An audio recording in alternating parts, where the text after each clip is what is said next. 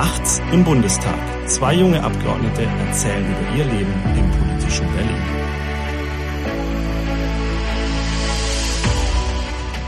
Hallo zur neuen Folge Nachts im Bundestag aus einer Haushaltswoche, die eine sein sollte, aber keine ist. Ähm, ich sitze hier heute mal wieder bei Tageslicht tatsächlich, äh, weil wir es erst am Freitag schaffen aufzunehmen im Büro von Nikolaus Zipelius ähm, mit Kaffee und äh, Weihnachtsplätzchen, die schon auf dem Tisch stehen. Gekaufte. Bist du, ist bei dir schon Advents- und Weihnachtsstimmung? Durch Berlin, ehrlich gesagt, ja, weil vorher ähm, zu Hause war es eher regnerisch, nass, kalt, äh, spätherbstlich. Und mit Ankunft in Berlin war es ziemlich winterlich auf einmal, also viel Schnee hier gewesen die Woche. Stimmt, es hat geschneit. Ja, hat, hat richtig geschneit.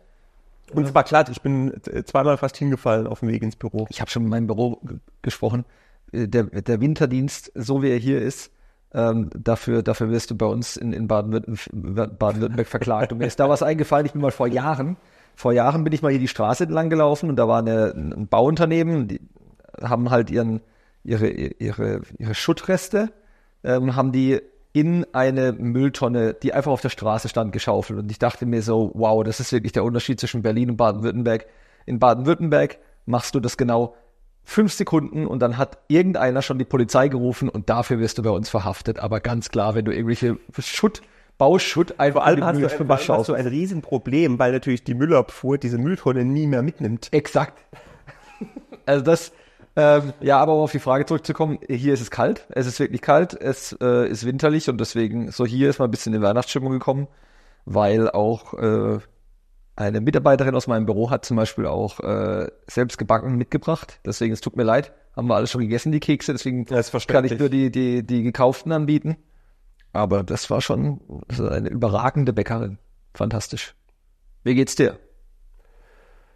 Och ja, so, ich bin ehrlich gesagt müde ähm, äh, von den letzten zweieinhalb Wochen, weil so ein bisschen Zeit eben Urteil äh, Verfassungsgerichts. Äh, wir haben das letzte Mal ja, als es ganz aktuell war, äh, ja ein bisschen drüber gesprochen, aber die die letzten zweieinhalb Wochen ehrlich gesagt schon ziemlich heftig waren, ähm, weil es halt einfach quasi eine permanente permanente Abfolge war von äh, Sondersitzungen, von auch fraktionsinternen Abstimmungsrunden, von auch tatsächlich ganz viel äh, einfach auch selber lesen, sich Dinge auch nochmal irgendwie anschauen, ähm, nochmal irgendwie äh, hinter alle Auswirkungen nochmal dahinter zu steigen, zu recherchieren, dann wieder abstimmen, was ist die Fraktionsstrategie, was sind jetzt die nächsten Schritte, die wir als Fraktion auch machen.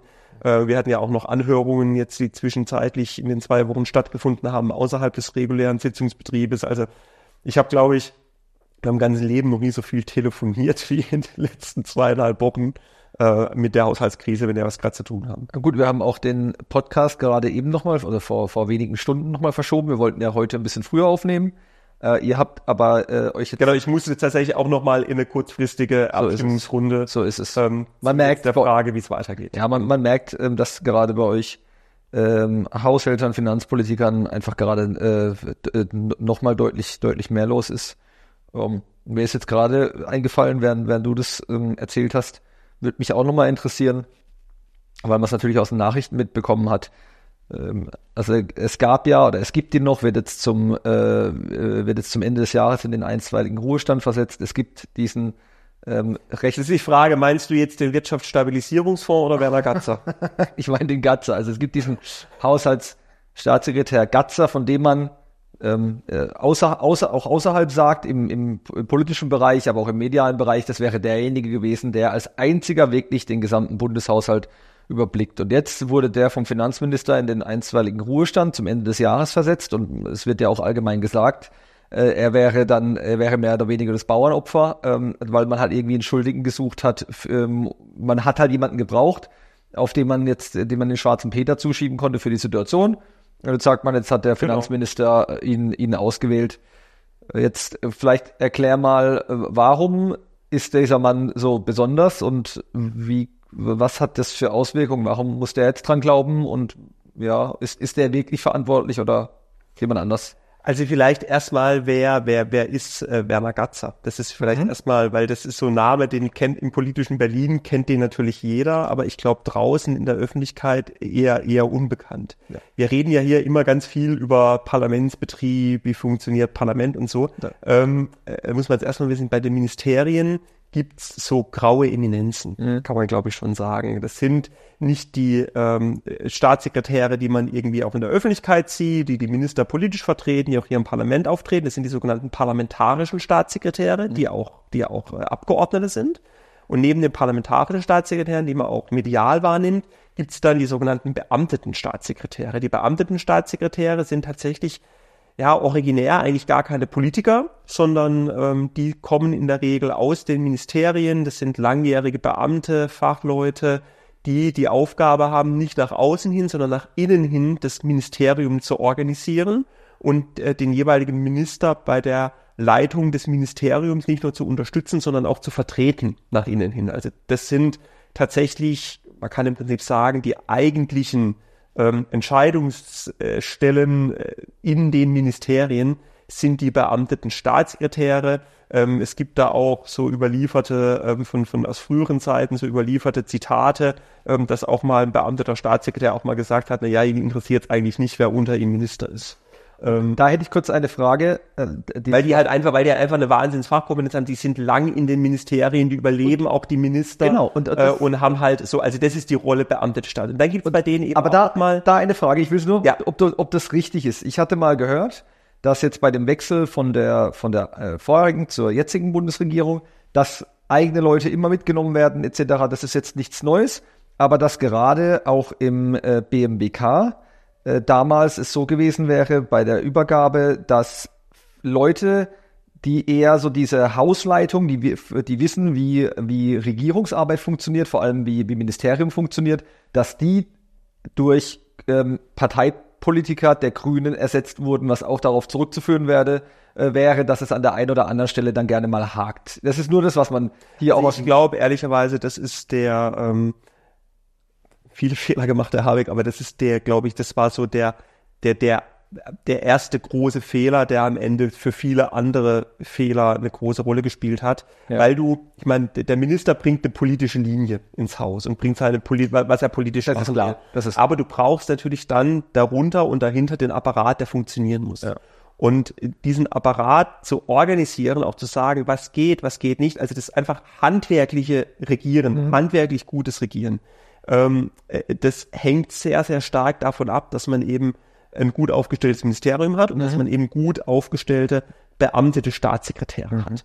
Und ähm, das aus meiner Sicht war das der Grundfehler, den Habeck gemacht hat, dass er ähm, eben nicht die beamteten Staatssekretäre belassen hat im Amt, sondern die eben auch parteipolitisch ausgewechselt hat. Ja. Und das hat eben viele Probleme ausgelöst. Okay, das erklärt schon. Genau, aber das zeigt umgekehrt halt eben auch die, ja. die große Rolle, die diese beamteten Staatssekretäre ähm, einfach haben und die große Rolle, die sie spielen. Jetzt gibt es bei den beamteten Staatssekretären auch nochmal ähm, auch noch mal Unterschiede kann man glaube ich schon sagen. Ähm, die haben überall eine große Rolle und dann gibt's aber so ein paar beamtete Staatssekretäre, wo man glaube ich schon fast sagen kann, die sind so im politischen Betrieb schon fast Legenden.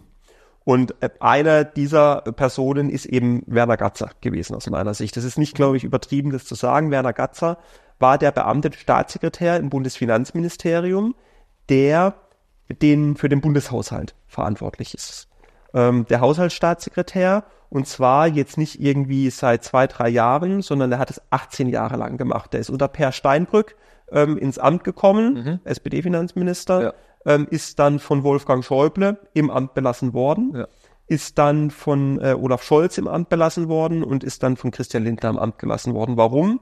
Weil, wie du es eben richtig gesagt hast, Werner Gatzer eine die graue Eminenz des Bundeshaushaltes einfach war, ähm, ein äh, über alle Parteigrenzen hinweg anerkannter, politisch nicht immer geliebter und unterstützter, aber in seiner Fachlichkeit anerkannter Experte über den Bundeshaushalt, ähm, wo eigentlich alle wussten, also wenn es irgendwie einen gibt, der im Zweifel noch irgendwo ähm, weiß, wie man auch einen Bundeshaushalt retten kann oder so, oder äh, dann ist es Werner Gatzer und der nicht nur im Bundeshaushalt selber der absolute Experte war, sondern der gleichzeitig auch in den anderen Fachministerien glaube, man kann sagen, geachtet und gefürchtet äh, gleichermaßen war, weil eben halt alle wussten, okay, dem Gatzer machst du fachlich nichts vor mhm. und am Werner Gatzer kommt auch keiner vorbei. Das heißt, der, der, dieser Mann, der unter SPD-Ministern, CDU-Minister und jetzt auch FDP-Minister zeigt ja, ähm, dass die an ihm festgehalten haben, weil man von seiner fachlichen äh, Arbeit über, sehr überzeugt war. Und das Parteibuch, was ja, sagt ja, er ist, er ist SPD-Mitglied, war aber den entsprechenden Ministern egal, weil man gesagt hat, der ist fachlich so gut, den muss man einfach halten. Ja, und also nicht nur fachlich gut, sondern auch seinen Ministern loyal. Also der hat mhm. jetzt nicht, weil er SPD-Mitglied ist, irgendwie versucht, die Politik von Wolfgang Schäuble zu hintertreiben zum Beispiel, sondern im Gegenteil, ähm, der hat, Werner Gatzer hat zwei, hat zwei Beinamen. Der eine Beiname ist Mr. Bundeshaushalt mhm. und der zweite Beiname ist Mr. Schwarze Null. Weil er gilt als der Architekt der schwarzen Null im Bundeshaushalt, die Wolfgang Schäuble als Minister erreicht hat. Das hat mhm. Wolfgang Schäuble politisch durchgesetzt. Ja. Aber die ganze Technik darunter, also wie kriege ich das im Bundeshaushalt durch Verschiebungen, durch Buchungen, durch das, wie, wie kriege ich das technisch umgesetzt, das war eben Werner Gatzer. Und den hat man jetzt. Und der gleichzeitig, muss man dazu sagen, ich habe ja eben gesagt, unter Steinbrück ins Amt gekommen. Das heißt, Werner Gatzer hat den Bundeshaushalt gesteuert durch die Finanzkrise von 2008, hat den Bundeshaushalt gesteuert durch die Eurokrise, mhm. hat den Bundeshaushalt gesteuert durch die Flüchtlingskrise, hat den Bundeshaushalt gesteuert durch Corona. Mhm. Ähm, also jetzt nicht so, dass der irgendwie da ruhige Zeiten gehabt hätte. Ähm, und den hat man jetzt in den einzeitigen Ruhestand zum Ende des Jahres versetzt. Ja, und den hat man jetzt geopfert. Du hast es vorhin richtig gesagt. Ähm, aus meiner Sicht äh, eine, also man hat, muss man dazu sagen, dieser Haushalts Trick, den, ähm, den, den, den das Bundesverfassungsgericht für verfassungswidrig und nichtig erklärt hat, der ist entstanden im äh, Bundesfinanzministerium während der Koalitionsverhandlungen der Ampel. Da hat man sich das ausgedacht, weil die Ampel Koalitionsverhandlungen gemacht hat und gesehen hat, oh scheiße, das Geld reicht nicht. Ähm, wie kriegen wir jetzt irgendwie, ähm, wie, wo kriegen wir jetzt irgendwie zusätzliches Geld her? Und dann hat, um am Ende alles bedienen zu können, nämlich die Bürgergeldforderungen bei der SPD, die ähm, Klimaforderungen bei den Grünen und die Forderung der FDP, keine Steuererhöhungen und irgendwie Schuldenbremse einhalten, um das zusammenzubinden, hat man dann halt irgendeine kreative Buchführung gebraucht, damit die Koalition überhaupt zusammenfinden konnte. Und diese Buch kreative Buchführung, die das Verfassungsgericht jetzt völlig zu Recht aus meiner Sicht ähm, für verfassungswidrig erklärt hat, ähm, diese kreative Buchführung, ähm, diese Haushaltstricks sind eben ausgedacht worden auf Anweisung des damaligen Finanzministers, heutigen Bundeskanzler Olaf Scholz.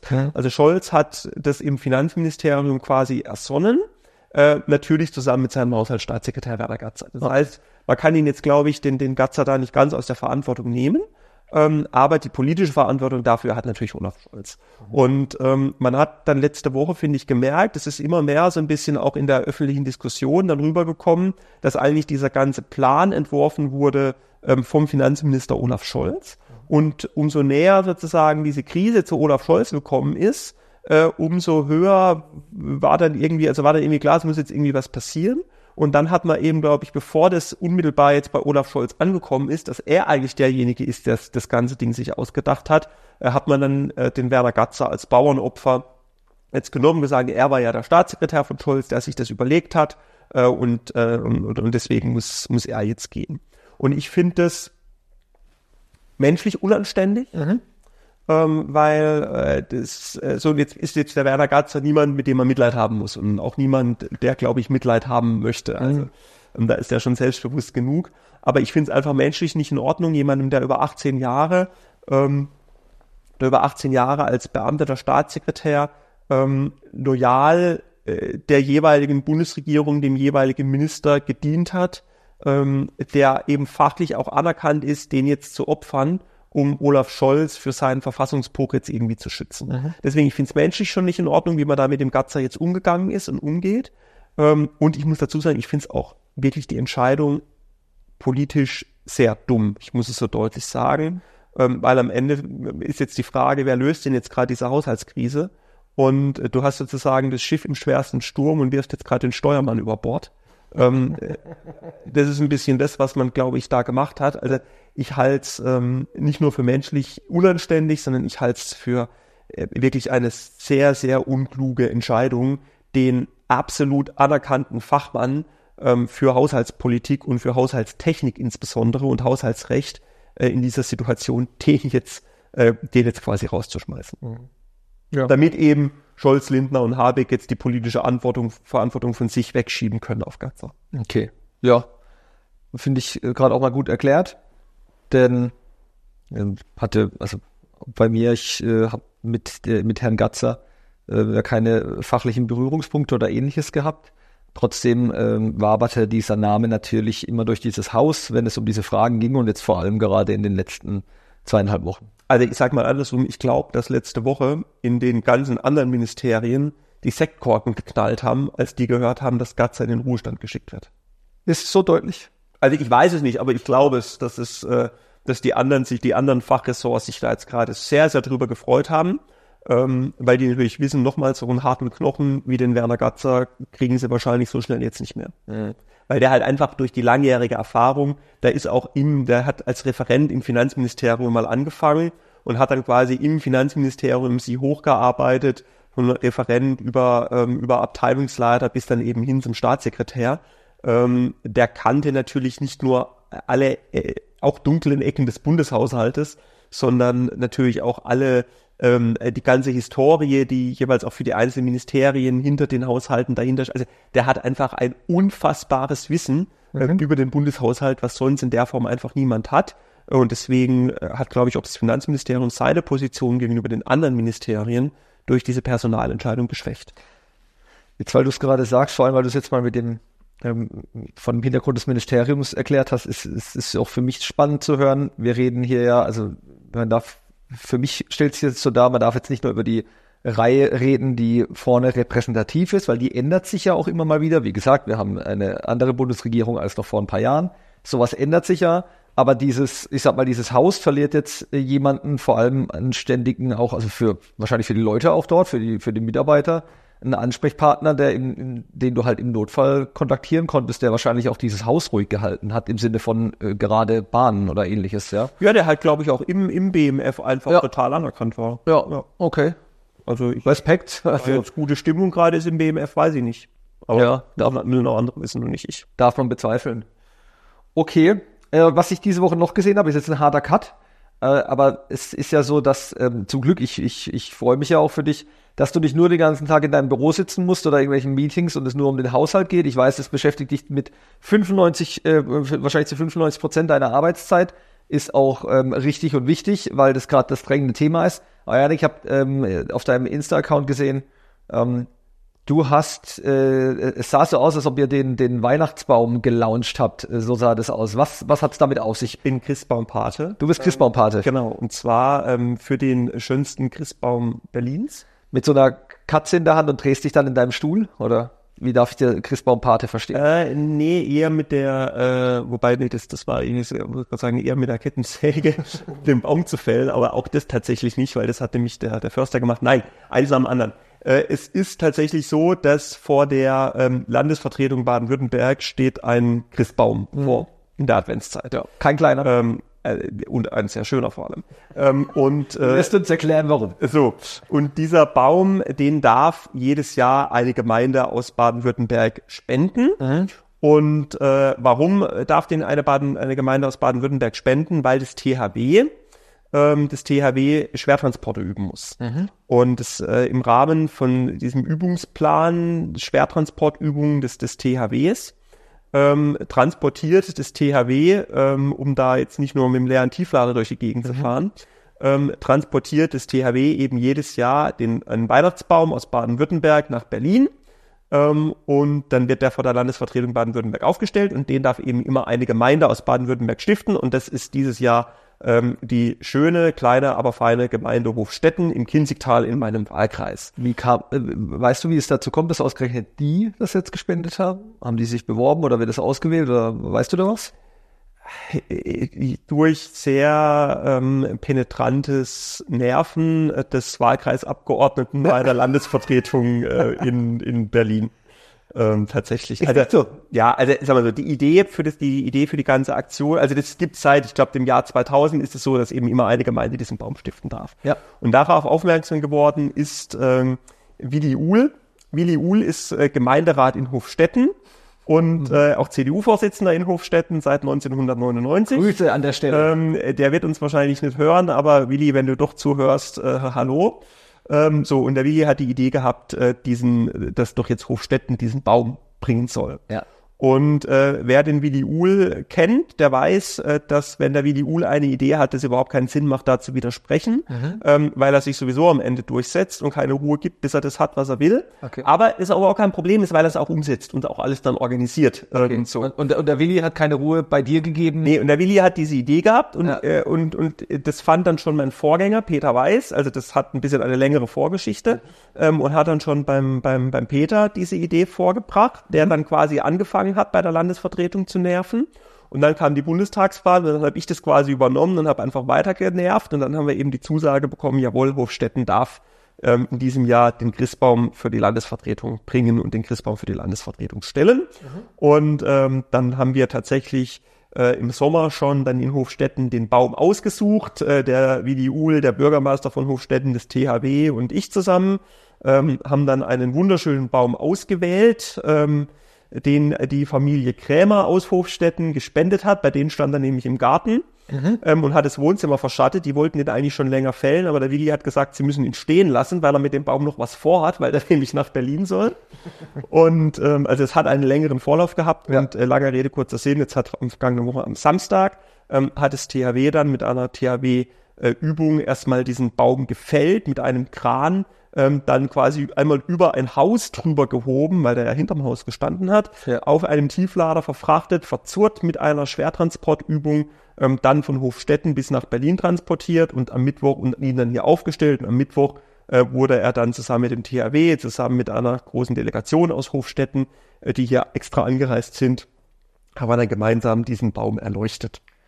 Ich muss mal mal, weil das Und es ist der wirklich er sieht schönste, schönste Baum. Ber- Sei jetzt nicht Er- nur, es ist wirklich der schönste Baum sieht- Berlins. er sieht Und es fantastisch wird aus. Insbesondere deutlich, wenn man sich anguckt, was für ein unfassbar nicht schöner Baum Vor dem vor dem, Bundestag. vor dem Bundestag steht. Ja. Ähm, das hat der Frank bei mir im, im, im Büro, mein, mein Mitarbeiter, wir sehen bei uns in unserem Bürofenster, ich habe Ja. diesen Baum drauf, der vom Bundestag steht, hat es richtig wunderbar zusammengefasst und gesagt, dieser Baum vom Bundestag hat ja mehr Löcher als der Haushalt der Ampel. Ey, also das sieht auch wirklich, der sieht aus. Äh, vielleicht, äh, wenn ich nachher noch in die, in die, in die Situation komme, um ein gutes Foto zu machen, stelle ich es mal in meine Insta-Story, weil er sieht wirklich katastrophal aus, der Baum vom Bundestag.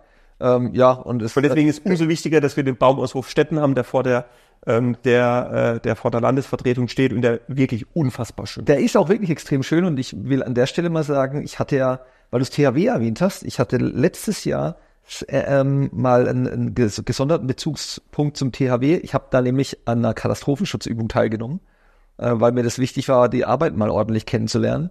Äh, letztes Jahr in den, in den Sommermonaten und muss sagen, dass dadurch mein Respekt vor der Arbeit äh, beim äh, des THWs, äh, vor allem vor den, den Ehrenamtlichen, nochmal gestiegen ist weil da ging es ziemlich ab.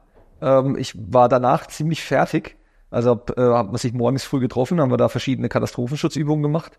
Und ähm, also wirklich Respekt an der Stelle, weil da ging es ganz schön zur Sache. Und ich war danach, wenn man äh, salopp ausgedrückt, ziemlich im Eimer, nachdem wir, und ich wurde da äh, abgeseilt, weil wir ähm, quasi eine, eine, eine abgestürzte äh, Person gebergt haben und dann haben wir da noch eine, ähm, eine Hochwasserübung vorgenommen, da haben wir ein, ein, ein Gerüst gebaut, um eine verletzte Person abzutransportieren. Ey, alter Schwede, Respekt, ähm, wa- was wir, was wir da gemacht, was wir da gemacht haben. Erstens, was das THW, das ist echt Wahnsinn. Das ist echt krass. Professionalität, die, es war auch bei dieser Baumfellaktion, Ja. die haben diese ganze Geschichte von, ich habe bei mir in der, in der Story und auch im, im, im Insta-Feed ist auch ein bisschen auch von dieser Fellaktion Mhm. Bilder mit drin. Ähm, diese ganze Aktion, Baum quasi absägen mit dem Kran über das Haus drüber heben auf den Tieflader, das hat keine 15 Minuten gedauert. Okay. Also äh, echt Wahnsinn. Es sind drei THW-Ortsverbände im Einsatz gewesen. Einmal der vor Ort zuständig, Biberach. Ja. Ähm, dann der, also Biberach in Ortenau, ähm, äh, der, äh, der Ortsverband, dann war es das THW aus Drossingen, die haben nämlich den Schwerttransport, ähm, die machen quasi die, die Transporte und der Ortsverband aus Schöpfheim, Ja. ähm, die die Konvoisicherung gemacht haben. Und äh, einfach wirklich generalstabsmäßig durchgeplant, hochprofessionell, da weiß jeder, wo er hinfassen muss. Ja. Also echt richtig beeindruckend auch zu sehen, was da das, was die Helfer vom THW da äh, auf die Beine gestellt haben, ihn hier dann eben auch noch aufgestellt. Ähm, also da echt riesen, riesen Respekt für das, was äh, also insgesamt das THW leistet. Das ja. ist ja echt, echt gigantisch. Ja. Ich, ich schaue nur gerade auf die Uhr, weil wir, wir müssen mal ja, rüber in der äh, namentlichen Abstimmung. Genau, es klingelt nämlich schon. Ja, äh, ich glaube, wir können einfach so im, im Gehen noch, ein, noch ein paar äh, Takte miteinander äh, wechseln. Ja, da war das doch, oder? Ja, weil wir müssen, wie gesagt, rüber vom wir müssen Paul-Löbe-Haus zum Abstimmen, zur namentlichen Abstimmung in den Reichstag. Ich habe übrigens, musste ich schmunzeln, äh, diese Woche war ein Bericht hier, ähm, auch in unterschiedlichen Medien, es gibt eine öffentliche Toilette am, ähm, am Cotti hier in Berlin. Da habe ich vor einem Jahr war das circa. Da kam damals raus, dass die, Sven, wir gehen darüber abstimmen. Wir sind noch im Podcast. Wir sind noch im Podcast Alles gut, nach dir.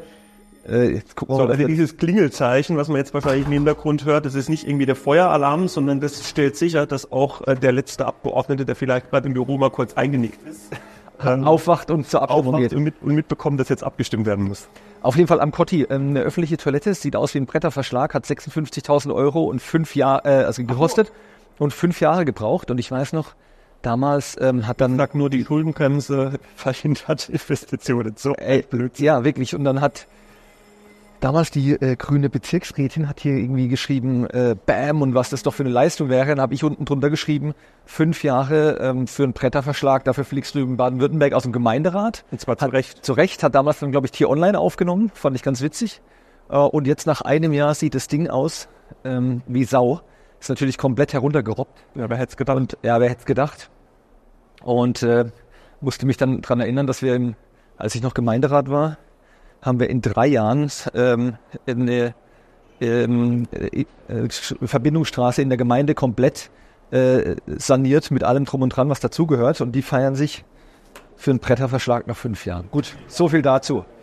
Ähm, jetzt ist hier gerade wieder äh, reges Treiben und unten findet irgendeine äh, Veranstaltung statt und wir gehen jetzt mal den Aufzug. Ja, da wird tatsächlich auch ein, ein Weihnachtsbaum, glaube ich, äh, eingeweiht. Das macht die Lebenshilfe nämlich immer. Okay. Ein Baum, der da hinten steht. Ja. Und äh, der, äh, da war, glaube ich, vorher wieder auch Weihnachtslieder, das so, als ich ins Plenum rübergegangen bin.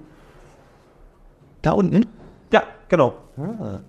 Also es stehen jetzt natürlich auch äh, im Bundestag überall Weihnachtsbäume rum. Ist natürlich keiner so schön wie der, der vor der Landesvertretung Baden-Württemberg steht. ähm, klar. Ja. Ist gut, dass du das nochmal erwähnt hast, sonst hättest du es vielleicht vergessen. Ja, der ist auch.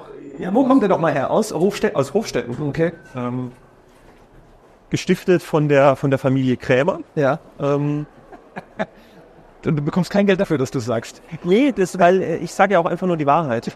Deswegen, das ist alles, alles genauso richtig, wie es ist. So. Genau, jetzt zur Abstimmung. Du warst heute schon zweimal im Plenum. Ich war schon zweimal im Plenum, genau, weil wir hatten heute Morgen einmal die Einbringung des Nachtragshaushaltes 2023. Also die Ampel muss jetzt erst 2023 ja einen sogenannten Nachtragshaushalt, also eine Korrektur des Haushaltsplans machen, ja. bisschen vereinfacht gesagt. Das weiß ich ähm, übrigens, dass du dort warst, weil wir haben in unserem Büro, wir haben in unserem Büro, jeder Abgeordnete, glaube ich, hat ein Büro einen äh, einen Fernseher stehen und das ist, da ist das äh, Parlamentstv äh, vorprogrammiert. Und dann kann man jedes Mal, also ich habe äh, in meinem Büro gearbeitet und lasse dann parallel immer die Debatte laufen, weil ich es gerne mhm. verfolgen will. Und da habe ich dann gesehen, dass du im Plenum sitzt. Deswegen. Genau, weil äh, gegen den Haushalt und dann bin ich natürlich da. Ja. So, ähm, was hat der Finanzminister da gesagt?